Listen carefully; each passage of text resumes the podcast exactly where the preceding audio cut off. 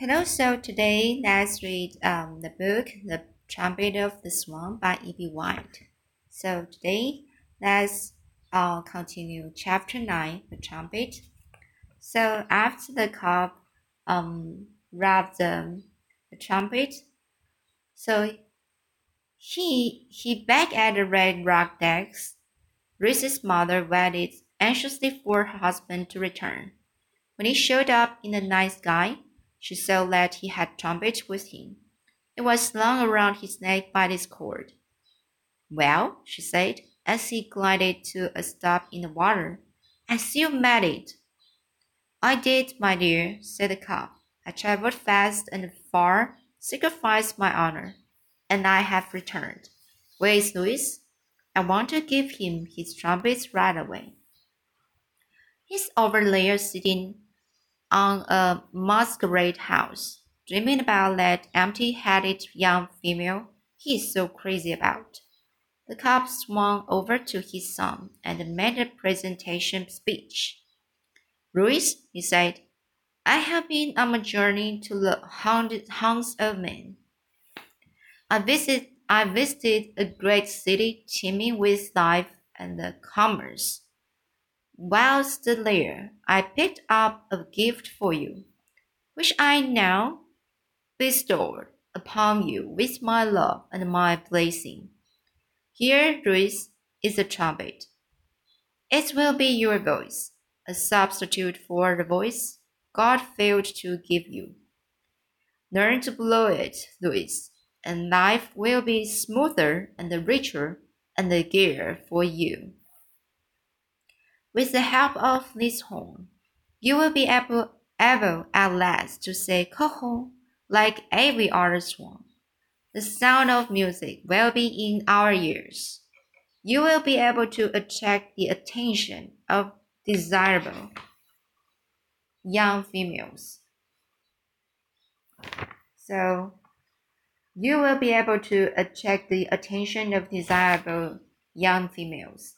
Master this trumpet, and you will be able to play love songs for them, filling them with ardor and the surprise.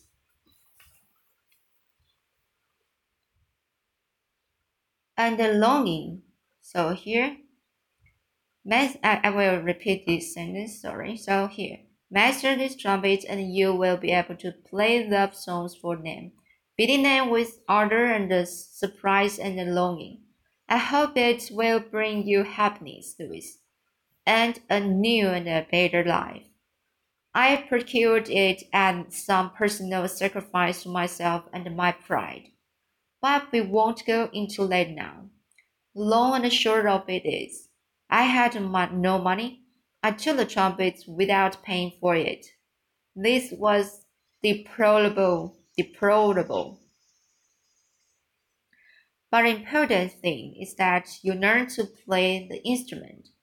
So saying, the cob removed the trumpet from around his neck and hung it on Louis, alongside the slate and the white chalk pencil. Wear it in good health, he said. Blow it in happiness. May the woods and the hills and the marshes echo with the sounds of your youthful desire.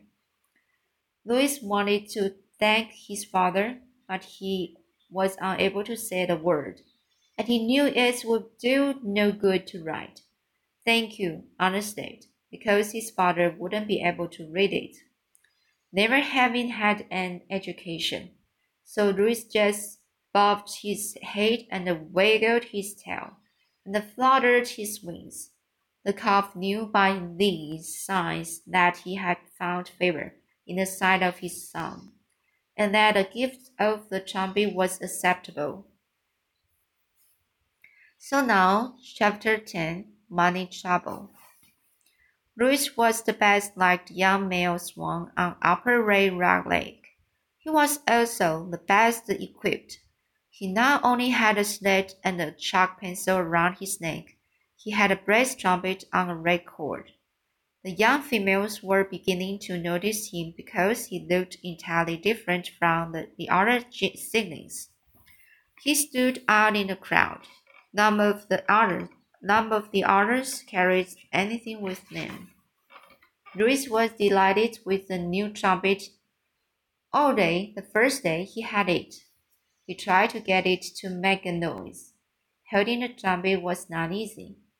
He tried several different positions, bending his neck and blowing. At first, no sound came out. He blew harder and harder, puffing out his cheeks and getting red the red the, in the face. This is going to be tough, he thought. But then he discovered that by holding his tongue in a certain way, he could get the trumpet to emit a small gasping sound. It wasn't a very pretty noise, but at least it was a noise.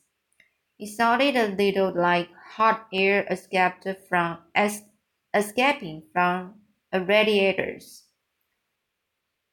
Pooh pooh, pooh pooh, went the trumpet. Louis kept at it. Finally, on the second day of trying, he got it to play a note, a clear note. Call! went the trumpet.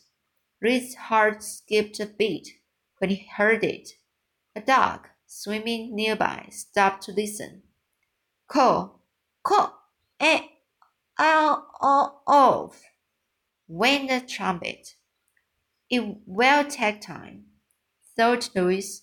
I'm not going to become a trumpeter in a day that's for sure. But Rome wasn't built in a day, and I'm going to learn to blow this horn, if it takes me all summer. Louis had other problems besides learning the trumpet. For one thing, he knew that his trumpet wasn't paid for. It had been stolen. He didn't like that at all. For another thing, Serena, the swan he was in love with, has gone away she had left the lakes with several other young swans and had flown north to the Snake River. Louis was afraid he might never see her again, so he found himself with a broken heart, a stolen trumpet, and no one to give him any lessons. Whenever Louis was in trouble, his thoughts turned to Sam Beaver. Sam had helped him before, Perhaps he could help him again. Besides, springtime was making him restless. He felt an urge to leave the lakes and fly somewhere. So he took off one morning and headed straight for a Bar Nothing Ranch in the Sweet Grass, Grass country where Sam lived. Flying was not as easy as it once had been. If you were ever tried to fly with the trumpet dangling from your neck, and the slate flapping in the wind, and the chalk pencil bouncing around at the end of its string, you know how hard it can be. Louis realized that there were advantages in traveling light and not having too many possessions clinging to you. Nevertheless, he was a strong flyer and the slate and the chalk pencil and the trumpet were important to him. When he reached the ranch where Sam lived, he circled once, then glided down and walked into the barn. He found Sam grooming his pony. Well, look what who's here! exclaimed Sam. You look like a traveling salesman with all this stuff around your neck. I'm glad to see you. Louis propped the sled up against the pony's stall. I'm in trouble, he wrote. What's the matter? Sam. And where do you get the tr- trumpet? That's the trouble, wrote Louis. My father stole it. He gave it to me because I have no voice. The trumpet hasn't been paid for. Sam whistled through his teeth. Then he led the pony into his stall tied him, came out, and sat down on a bale of hay. For a while, for a while, he just stared at the bird. Finally, he said, You've got a money problem, but that's not unusual. Almost everybody has a money problem. What you need is a job. Then you can save your earnings. And when you get enough money saved up, your father can pay back the man he stole the trumpet from. Can you actually play that thing? Louis nodded. He raised the trumpet to his beak. Cool, said the. The pony jumped. Hey, said Sam. That's pretty good. Do you know any other notes? Louis shook his head. I've got an idea, said Sam.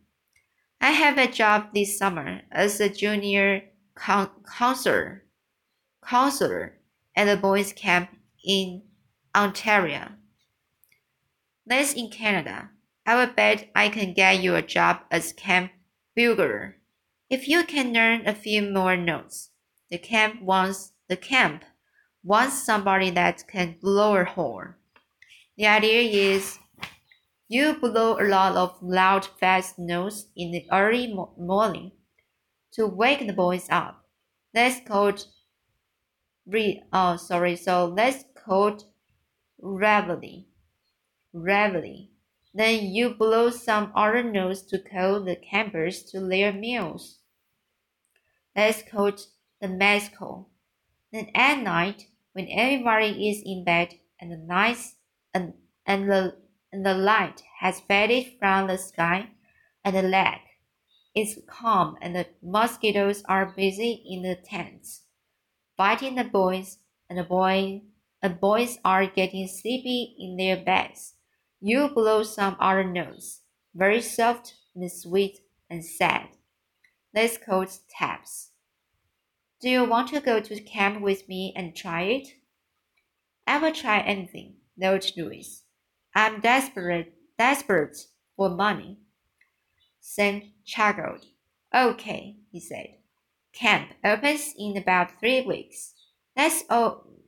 That, that will give you time to learn to bugle, bugle calls. I will buy you a music book that tells what the notes are. And Sam did.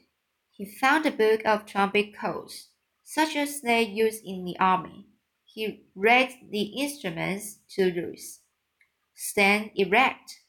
Always hold the trumpet straight from the body.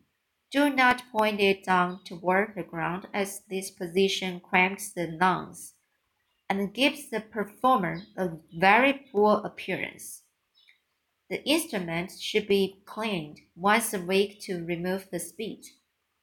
Every afternoon, when the guests on Mr. Mr. Beaver's ranch had gone off on pack trips in the hills, Louis practiced the calls. Pretty soon he could play reveille, mess call, and taps. He particularly liked the sound of taps. Louis was musically inclined and was eager to become a really good trumpeter. A trumpeter's one, he thought, should blow a good trumpet. He liked the idea of getting a job too and earning money. He was just the right age for going to work. He was almost two years old. On the night before he were to leave for camp, Sam packed all his camping things in the duffel bag. He packed sneakers and the moccasins.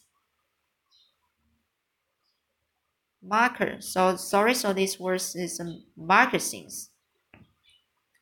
He packed jerseys that said Camp Kookooskoos, Camp Kookooskoos on the front. He loaded his camera in the tower and packed it. He packed his fishing rod, his toothbrush, his his his comb and a brush, his sweater, his poncho, and his tennis racket. He packed a pad and the pencils and the postage postage stamps and the first aid kit, and the book that told how to identify birds. Before he went to bed, he opened his diary and wrote, Tomorrow is the last day of June. Pop is going to drive Louis and me to Camp Cuckoo, Kookooskoos. I bet it will be the only boys' camp in the world that has a trumpeter swan for, for a camp bugler. I like having a job. I wish I knew what I was going to be when I'm in, when I'm a man. Why does a dog always stretch when he wakes up? So here is the today's story, and uh, let's go continue next time. So see you.